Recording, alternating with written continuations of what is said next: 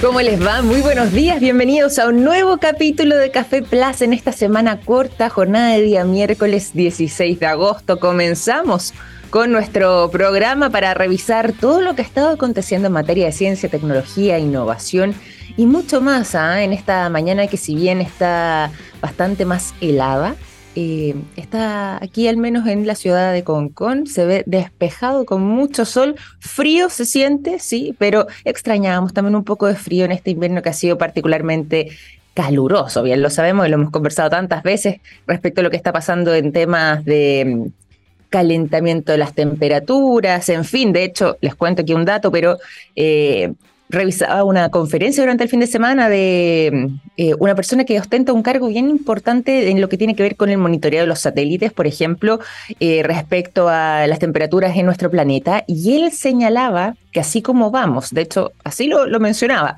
así como vamos, si seguimos en esta, en esta senda, posiblemente estas temperaturas elevadas que además estamos viviendo, eh, tanto para ser nosotros invierno como para quienes están en periodo de verano, podrían ser este y los próximos años los años con temperaturas más bajas del resto de nuestra vida. Imagínense ustedes, a ese nivel estaría aumentando las temperaturas eh, alrededor del planeta si es que continuamos, señalaba él, con eh, lo que hemos conversado tantas veces, las emisiones de gases de efecto invernadero. Hay una concentración, dicho sea de paso, muy importante ahora en la atmósfera de metano. Se está estudiando el origen, pero más elevada de lo habitual y a un ritmo bastante más acelerado también de lo que venía registrándose en el pasado.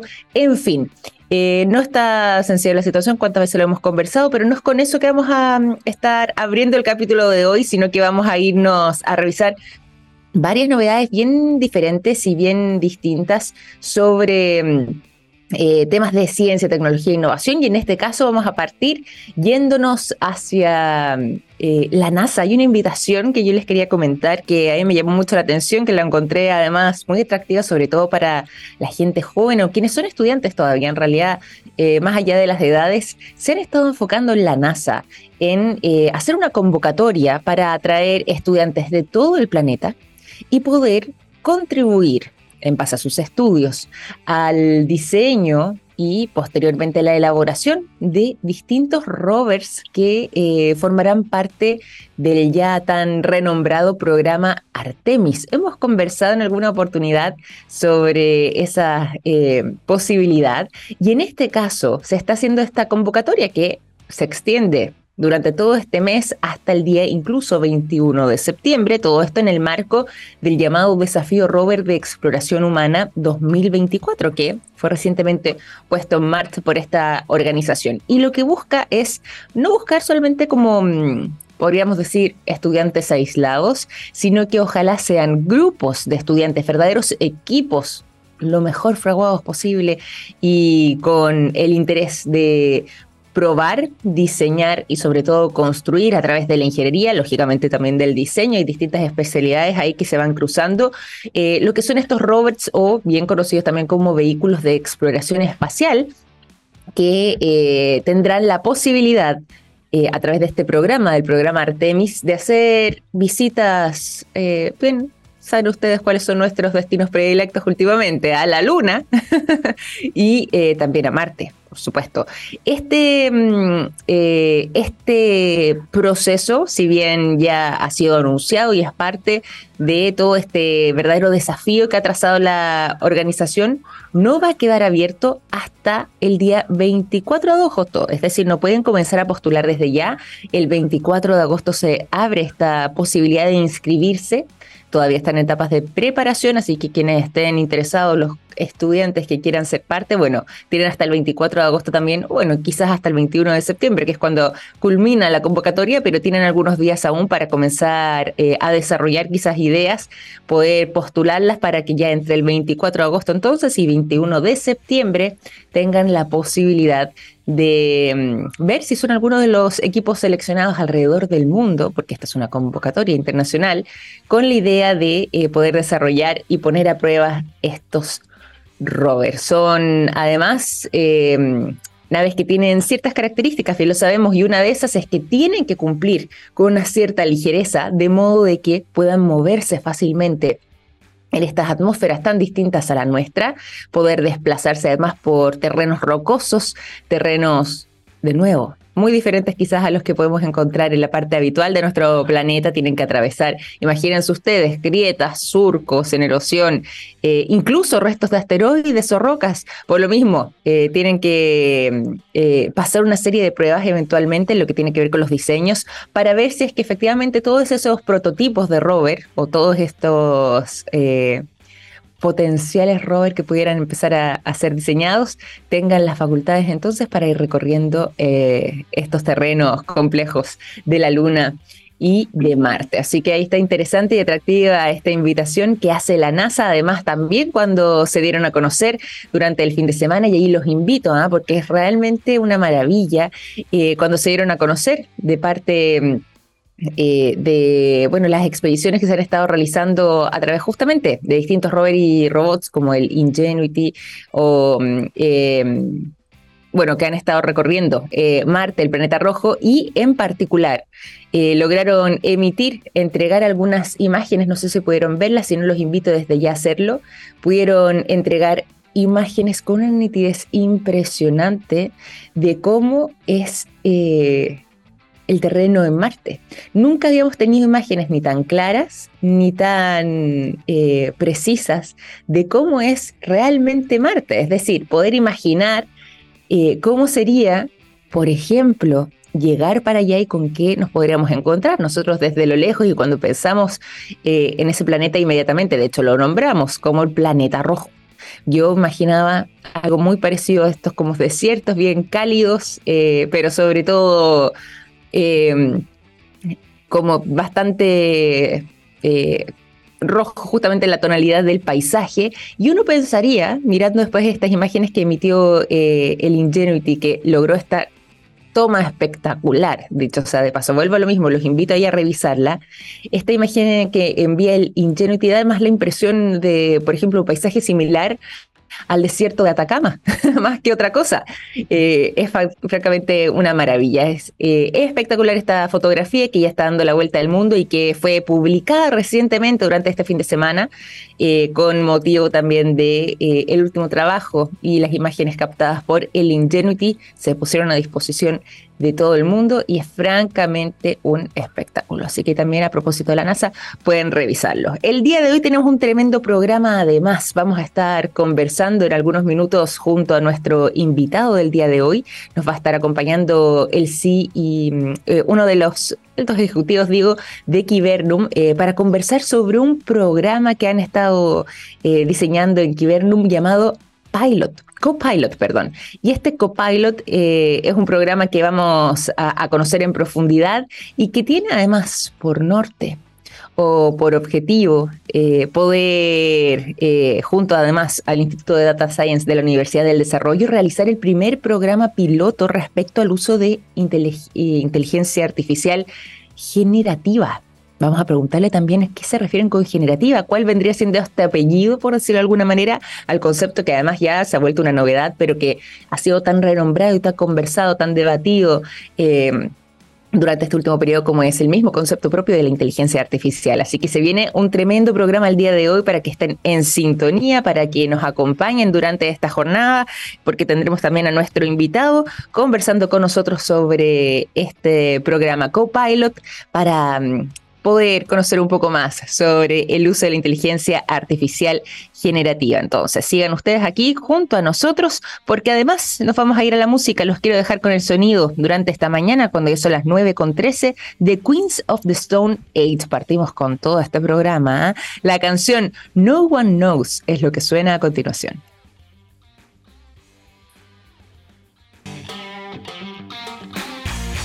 9 de la mañana con 18 minutos, ya estamos de regreso para contarles a todos ustedes lo siguiente y además también saludar a quienes nos acompañan de manera permanente en el programa como SQM. Por lo mismo les cuento que los productos de yodo de SQM están en tomografías con medios de contraste que sirven para diagnosticar el cáncer. Gracias a eso, millones de personas inician tratamientos oportunos. Los productos de SQM ayudan a mejorar nuestra calidad de vida y toda la información está disponible en su sitio web sqm.com. se los veníamos anunciando y además a propósito de saludos, saludamos también a nuestro invitado porque les habíamos contado que vamos a tener una conversación sumamente interesante conociendo el programa Copilot de Kibernum, donde eh, además van a estar profundizando en materias de inteligencia artificial, pero no cualquiera, ¿ah? inteligencia artificial generativa. Le vamos a preguntar por ese concepto, los detalles además de este programa y mucho, mucho más a nuestro invitado del día de hoy. Nos acompaña durante esta mañana el eh, líder de tecnología aplicada de Kibernum, Gustavo Castillo. ¿Cómo estás, Gustavo? Bienvenido a Café Plus. Muy buenos días. Hola, buen día, Victoria. Muchas gracias.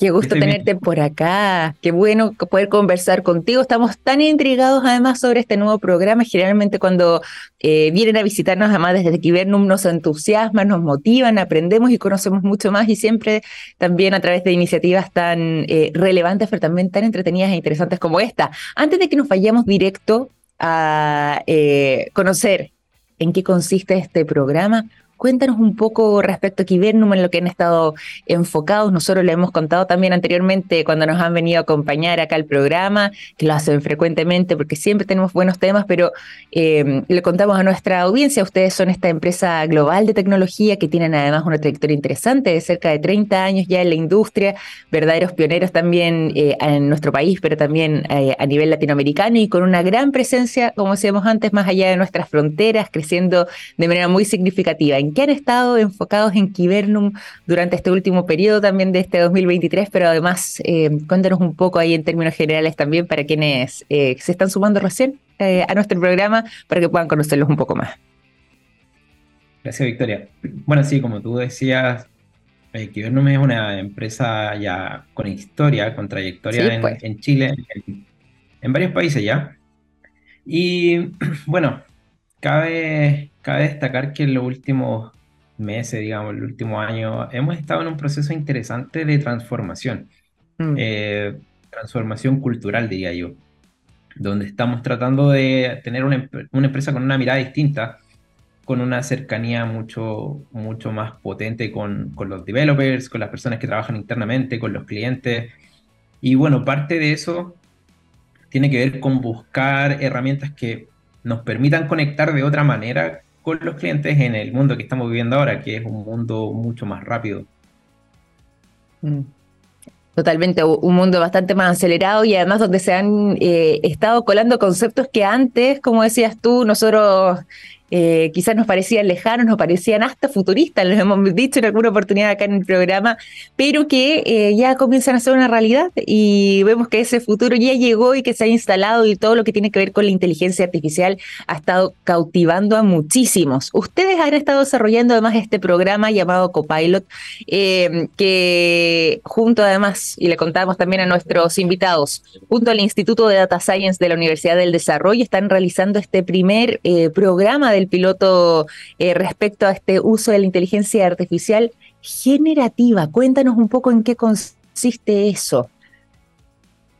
Sí, bueno, como tú decías, eh, creo que a través de las películas hemos visto Terminator, por ejemplo, nos imaginamos que va a llegar un robot que nos va a matar, o nos imaginamos cosas de ese, de ese estilo porque estamos influenciados por Hollywood.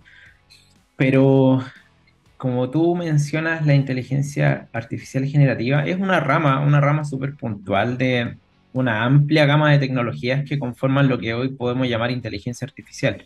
Y perdón, que te interrumpa ahí. ¿Cómo lo podemos definir? ¿Cómo puede distinguirse de, eh, entre comillas, las otras inteligencias artificiales o el concepto quizás más general que uno se imagina, que es prácticamente casi que un robot, que es capaz de hacer todo por uno?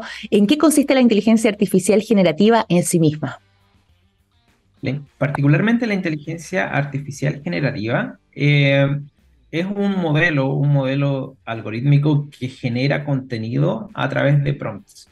Por lo tanto, tú le pides cosas y él te genera contenido. Eh, por ejemplo, actualmente tenemos ChatGPT, que es una herramienta bastante famosa donde tú le escribes, quiero saber cómo fue la historia de Chile en el año 1800, y él va a ir a buscar información y te va a generar contenido. Eh, eso vendría a ser un concepto bastante simple de lo que es la IA generativa. Tú le pides cosas y él te entrega un contenido en base a los datos que él maneja. Clarísimo ahí además el concepto y sobre todo con ChatGPT, GPT, que como decías tú, eh, se ha vuelto tan de moda, ¿eh? tanta gente ahora que lo está utilizando, algunos todavía con cierto temor, hay otros que ya se largaron, lo conoció tanta gente que últimamente lo usa para trabajar, bueno, sabemos también lo que ha pasado con algunos estudiantes alrededor del mundo, pero más allá de eso, ¿cómo es que nace entonces también este eh, piloto en este trabajo que están desarrollando ustedes con el programa? Tanto desde Kibernum como el Data Science de la Universidad del Desarrollo para poder poner todo esto eh, finalmente y aplicarlo a través de lo que es Copilot? Mira, la, motivación que nosotros tenemos como Kibernum para poder eh, trabajar con este tipo de herramientas tiene que ver tanto con la parte de trabajo, la parte laboral, pero también tiene que ver con la parte de las personas. Eh, como, como decíamos al principio, de una forma más lúdica, eh, claro, veíamos en películas hace mucho tiempo que llegaba un robot del futuro y nos quería destruir. Y esto va instaurando ciertos pensamientos en, en, el colectivo de las personas que dicen, oye, estamos en una era donde los robots nos van a, a matar o nos van a reemplazar. Y es inevitable que este tipo de pensamientos se propaguen a lo largo de la, de la comunidad. Y una de las cosas que nosotros queríamos demostrar es que en realidad este tipo de herramientas vienen a facilitarnos la vida más que a reemplazarnos. Por lo tanto, uno de los primeros factores importantes a la hora de tomar la decisión fue ese. ¿De qué manera podemos demostrar que la IA generativa nos hace la vida más fácil en vez de que nos va a quitar el trabajo? Y ahí fue donde empezamos a trabajar particularmente con Copilot, que es una IA generativa que está súper enfocada en la parte del desarrollo de código fuente para, para developers. Ahí fue donde, donde partió este, esta idea del piloto.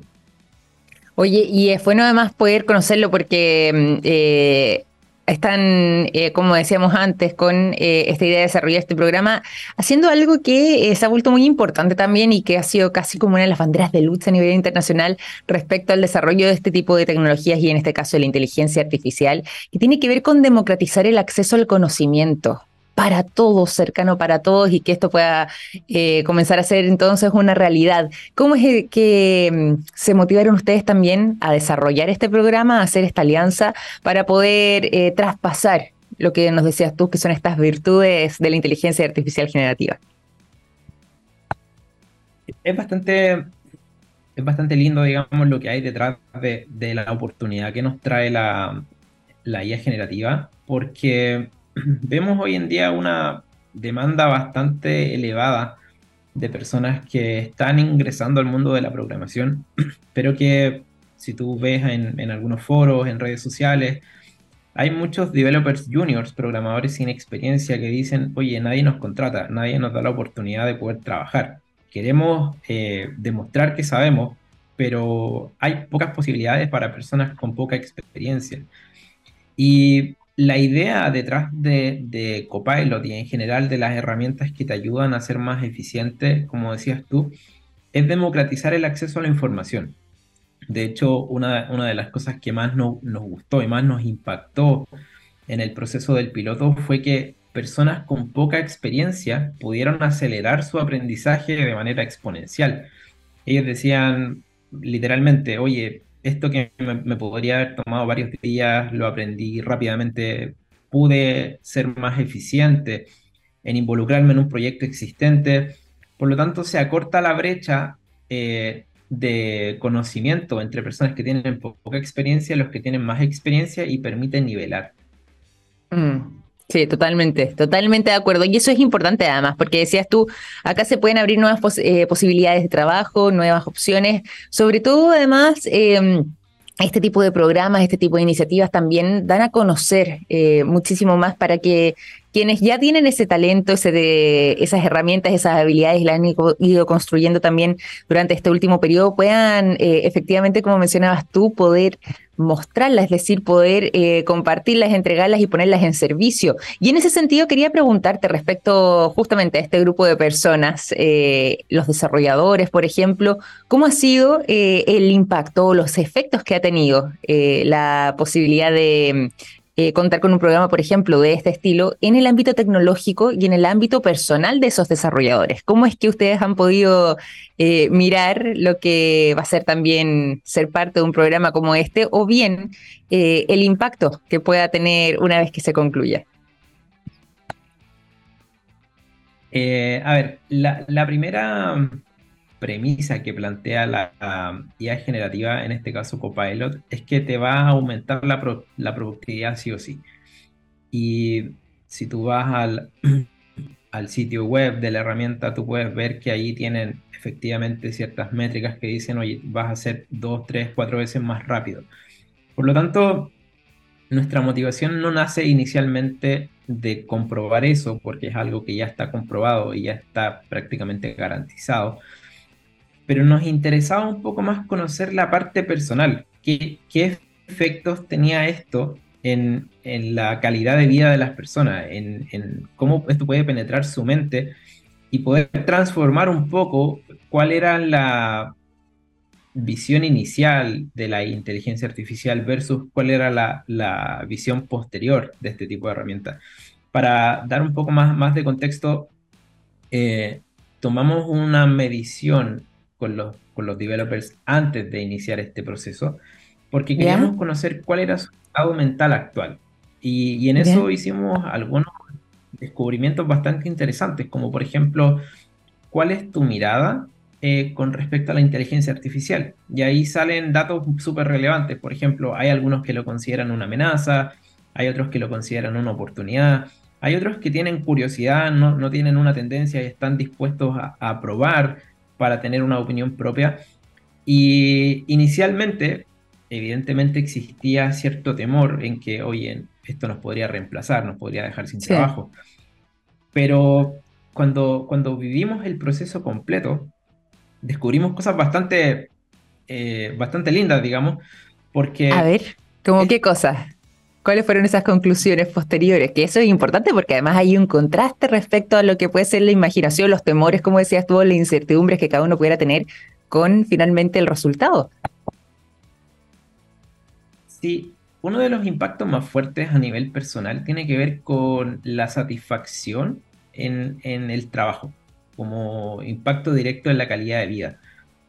Porque cuando tú te enfrentas a un problema laboral en el cual tienes que ser resolutivo y lo puedes hacer de una forma mucho más rápida, tú te sientes mucho más, más satisfecho con tu trabajo y contigo porque lo estás haciendo bien.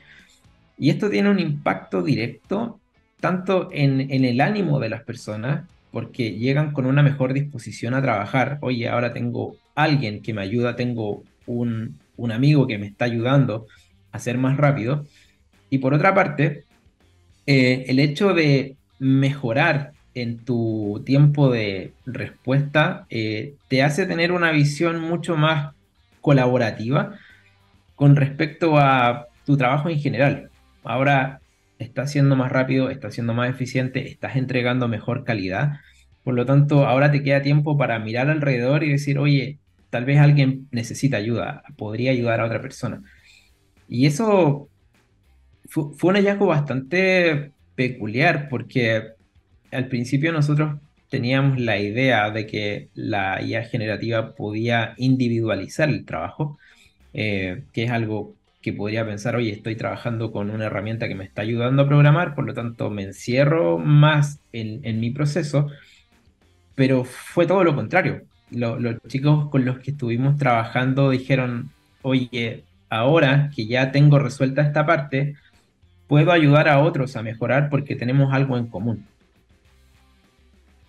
Y qué bueno además poder compartir esa mirada, como decías tú, eh, ya con, la evidencia de quienes ya han participado del programa para poder eh, efectivamente dar rienda suelta a lo que son esas herramientas. Y ahí quería preguntarte también respecto a lo que va a ser el futuro de este proyecto, cómo va a seguir creciendo. Ya han tenido esta primera experiencia eh, Copilot, donde, claro, quizás inicialmente había algunos que tenían estos temores respecto a que la inteligencia artificial podía reemplazar las funciones de un desarrollador, pero no necesariamente es así, todo lo contrario, puede eh, finalmente ayudar a cada una de, las personas, bueno, y como sabemos también en otros ámbitos de la inteligencia artificial, a poder cumplir de mejor manera con eh, sus trabajos y con el desarrollo de sus funciones. Por lo mismo, una vez que ya han culminado este programa, ¿cómo es que va a continuar el proyecto y cómo es que los van a seguir? Ir eh, acompañando. Es bastante ambicioso lo que viene ahora, eh, porque como nosotros ya tenemos los datos y ya pudimos saborear cuál es el efecto real que tienen las personas, nos pusimos ambiciosos en poder expandir esto a, un eh, espectro mucho más amplio. inicialmente partimos con un grupo bien reducido de, developers que ahora ellos mismos nos van a ayudar a poder formar a otros, por lo tanto estamos expandiendo en 10 veces el alcance inicial. Y la meta de aquí a finales de año es poder tener por lo menos a mil desarrolladores entrenados en Copilot eh, dentro de Kiverno. De hecho, es tan potente esto que lo estamos incorporando como parte del onboarding de nuevas personas que ingresan aquí, ¿verdad? Y, y, eso también demuestra un poco cuál es el compromiso que tenemos con las personas, porque eh, es una herramienta que nosotros le estamos entregando a los developers como parte de su kit inicial de trabajo, porque queremos mejorar la calidad de vida. ¡Qué eh, buena! Y otra, otra cosa que viene, pero yo no voy a dar detalles ahora, eso será para más adelante. A ver, una primicia.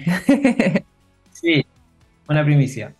Eh, esto tiene un impacto súper fuerte, como decíamos, en el acceso a la información.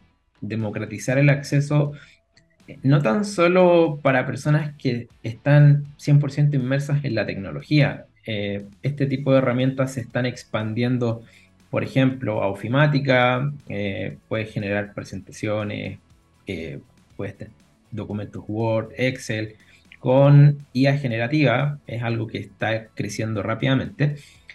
Y una de las cosas que pronto van a empezar a escuchar de parte de Kibernum es que estamos involucrándonos en procesos de capacitación de personas que no necesariamente tienen una relación con nosotros, sino que queremos que muchas personas en diferentes niveles socioeconómicos, diferentes niveles de educación, puedan tener acceso a esto en su desarrollo o en su estudio inicial para mejorar su capacidad de inserción laboral. O sea, nuestro compromiso ahora es potenciar personas que van a aprender para garantizar que cuando terminen el programa tengan una vacante de trabajo en alguna eh, empresa grande, alguna startup tecnológica, que le dé la oportunidad de poder demostrar que con esto sí se puede trabajar de una forma más eficiente. No, y qué bueno que exista esa posibilidad, qué bueno además que lo estén compartiendo y ahí solamente también para eh, precisar y para quienes pueden estar entusiasmados con este programa Copilot, preguntarte posibilidades de poder hacerlo, de poder sumarse, eh, cuándo se van a abrir nuevas convocatorias, de qué manera lo pueden hacer y dónde se contactan. Bueno, eh, todos los que estén interesados en, conocer mucho más sobre la IA generativa y en, realidad sobre tecnología en particular, vamos a estar lanzando en medios, en redes sociales, comunidades que van a compartir este interés en particular. Eh, vamos a estar organizando charlas eh, públicas con acceso a esta información.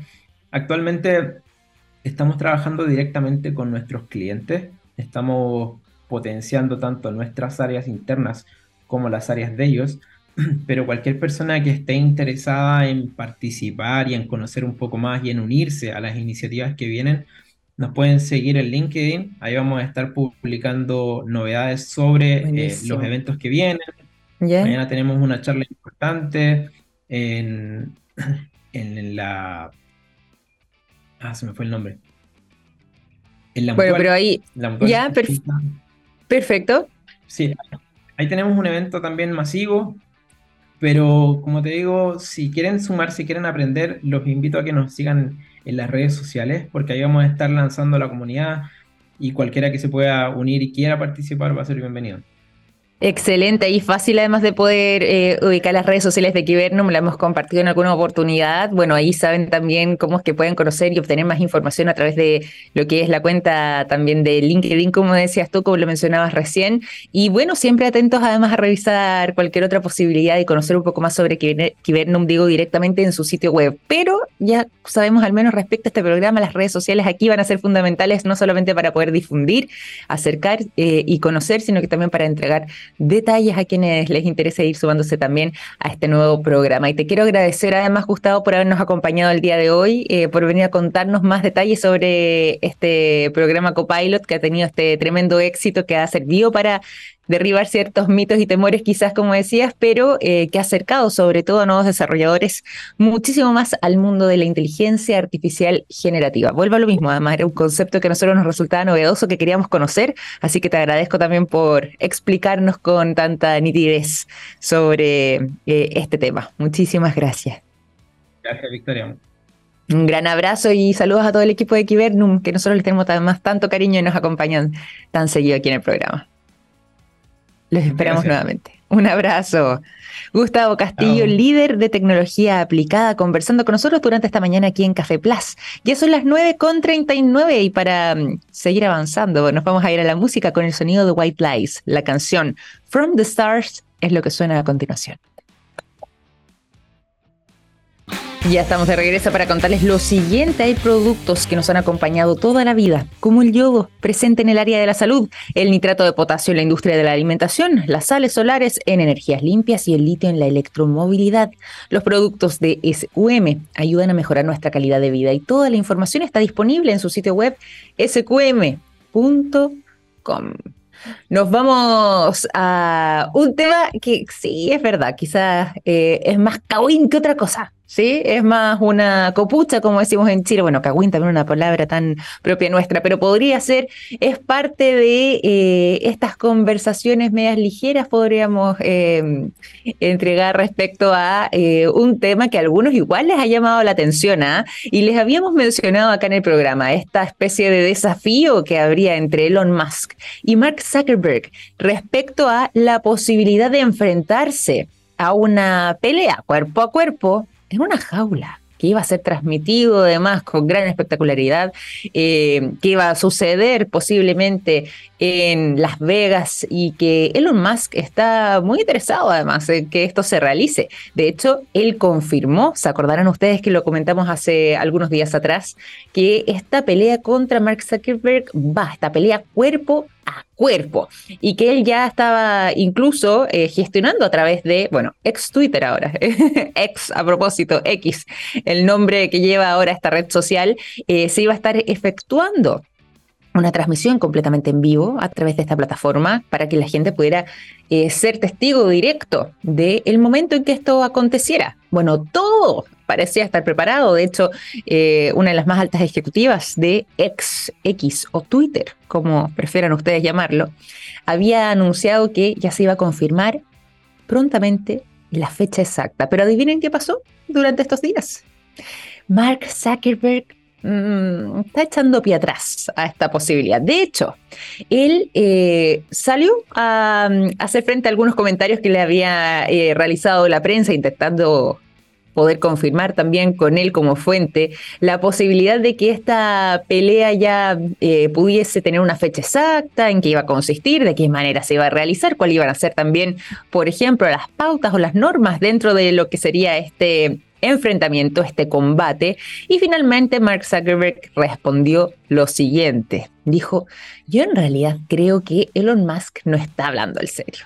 Y finalmente con eso ya daría cuenta de que todo se derrumbó porque según pudo registrar la prensa ahí presente y quienes habrían consultado a Mark Zuckerberg frente a todo esto, es que él ya está francamente harto de estos llamados de Elon Musk a eh, hacer esta contienda, este combate, a enfrentarse cuerpo a cuerpo, a eh, sentir que es casi una especie de manipulación, anunciar lo que lo van a hacer a través de su plataforma, básicamente porque él decía, esto no puede ser eh, real y cierto si es que yo no estoy de acuerdo. Es decir, Elon Musk se estaría pasando un par de pueblos o estaría viéndose de tarros con esta idea que posiblemente quizás en su imaginación, en su corazón existe como una posibilidad, pero a la cual Mark Zuckerberg al parecer no eh, estaría de acuerdo y por lo mismo, eh, después de que Elon Musk anunciara de que aún no se confirmaba la fecha exacta. Esto ya habría sido la gota que finalmente rebasó el vaso de eh, Mark Zuckerberg y por lo mismo salió a anunciar de que finalmente sería hora de continuar adelante, de dejar esta idea que habría tenido Elon Musk, digo, en el pasado porque francamente le parecía no sería real esta posibilidad. Así que los que estaban ahí esperando poder ser testigos de este momento histórico, eh, medio absurdo hay que decirlo, y bastante... Em, bastante particular es que van a tener que quedarse con la ilusión porque Mark Zuckerberg al parecer no estaría disponible. Nos vamos a ir a otros temas, a información también respecto a un avance de la ciencia para nuestra salud a la hora de beber alcohol. ¿De qué se trata todo esto? Bueno, se los cuento después de la música. Nos vamos con el sonido de Interpol y la canción Evil y ya regresamos con más informaciones aquí en Café Plus.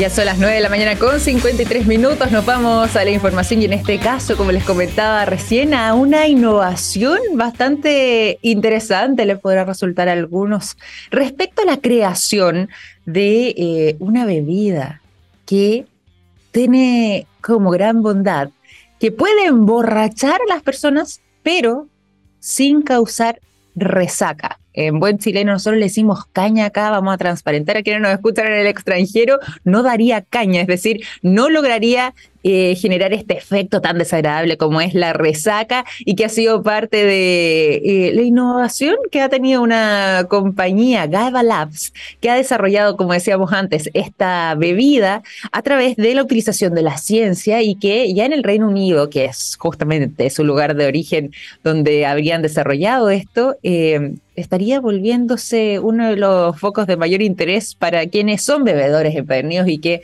quieren evitar quizás esta posibilidad. Bueno, les cuento que todo esto ha sido liderado y es parte del trabajo que ha desarrollado GABA Labs, pero ha sido liderado por eh, un profesor de neuropsicofarmacología, su nombre es David Nutt, y que justamente estaría eh, intentando hacer historia dentro de lo que es la industria de las bebidas alcohólicas para poder generar en las personas buenas experiencias con el alcohol, porque claro, muchas veces quizás en la fiesta, en el evento, en lo que sea, en la, situación eh, que se encuentran las personas consumiendo alcohol, pueden pasar lo increíble y, ahí no pase mucho, pero el día siguiente, ay Dios mío, ahí está el efecto de la resaca que... Eh, hace recordar cada uno de esos, esos sorbos de más, esos vasos extra que quizás debiesen haberse quedado eh, en el pasado. Bueno, esta creación de Gaba Labs llevaría por nombre Alcarel y se basa además en lo que es eh,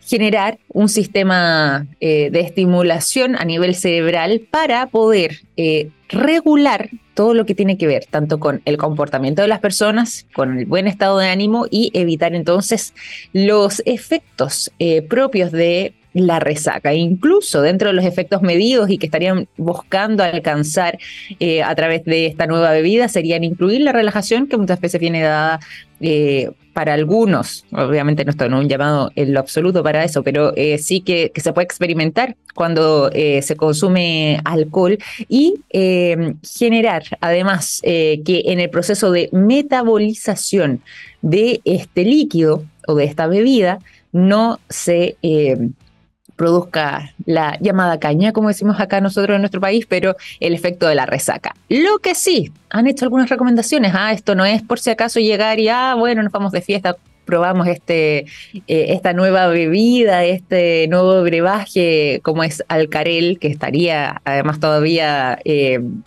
en fase, no de estudio, pero sí eh, no estaría todavía disponible en el mercado, sino que el llamado estaría esencialmente, o sea, el llamado, perdón, la invitación o eh, que harían directamente desde Gaba Lab sería que, ojo, ¿ah? eh, si bien no tendría los mismos efectos nocivos del alcohol, de todos modos se recomienda un consumo moderado. ¿Cuánto? Bueno, 200 ml al día. No más bueno, ojalá que sí, pero no más que eso para poder disfrutar de este brebaje, es la recomendación, y que próximamente podría eh, ver la luz en el mercado. ¿ah? Al menos se mm, espera que prontamente pueda ser eh, la industria alimentaria de los Estados Unidos, particularmente además eh, la FDA, quienes aprueben también además este producto, es decir, pasando estos dos filtros, ya podrían dar un primer paso a nivel global para poder sacar al mercado. Alcarel, y de este modo también eh, incorporar todo lo que son estas ventas al continente europeo. ¿En cuánto tiempo más podremos entonces disfrutar de esto? Entre tres, en el mejor de los casos hasta cinco años, según han anunciado desde Gabalabs. Y con esta información curiosa, pero eh, les quería comentar además estas novedades y lo que hace finalmente la ciencia también en aspectos tan cotidianos como puede ser por ejemplo, una celebración sin pasar malos ratos de la resaca. Bueno, información que les compartimos nosotros aquí en el programa y que mm, eh, además espero que también les pueda contribuir a todos ustedes. Nosotros vamos a finalizar este capítulo en esta jornada de día miércoles. Los dejo invitados a seguir en sintonía porque ya comienza Oh My Geek Next. Un gran abrazo, que estén muy bien y hasta mañana. Chao, chao.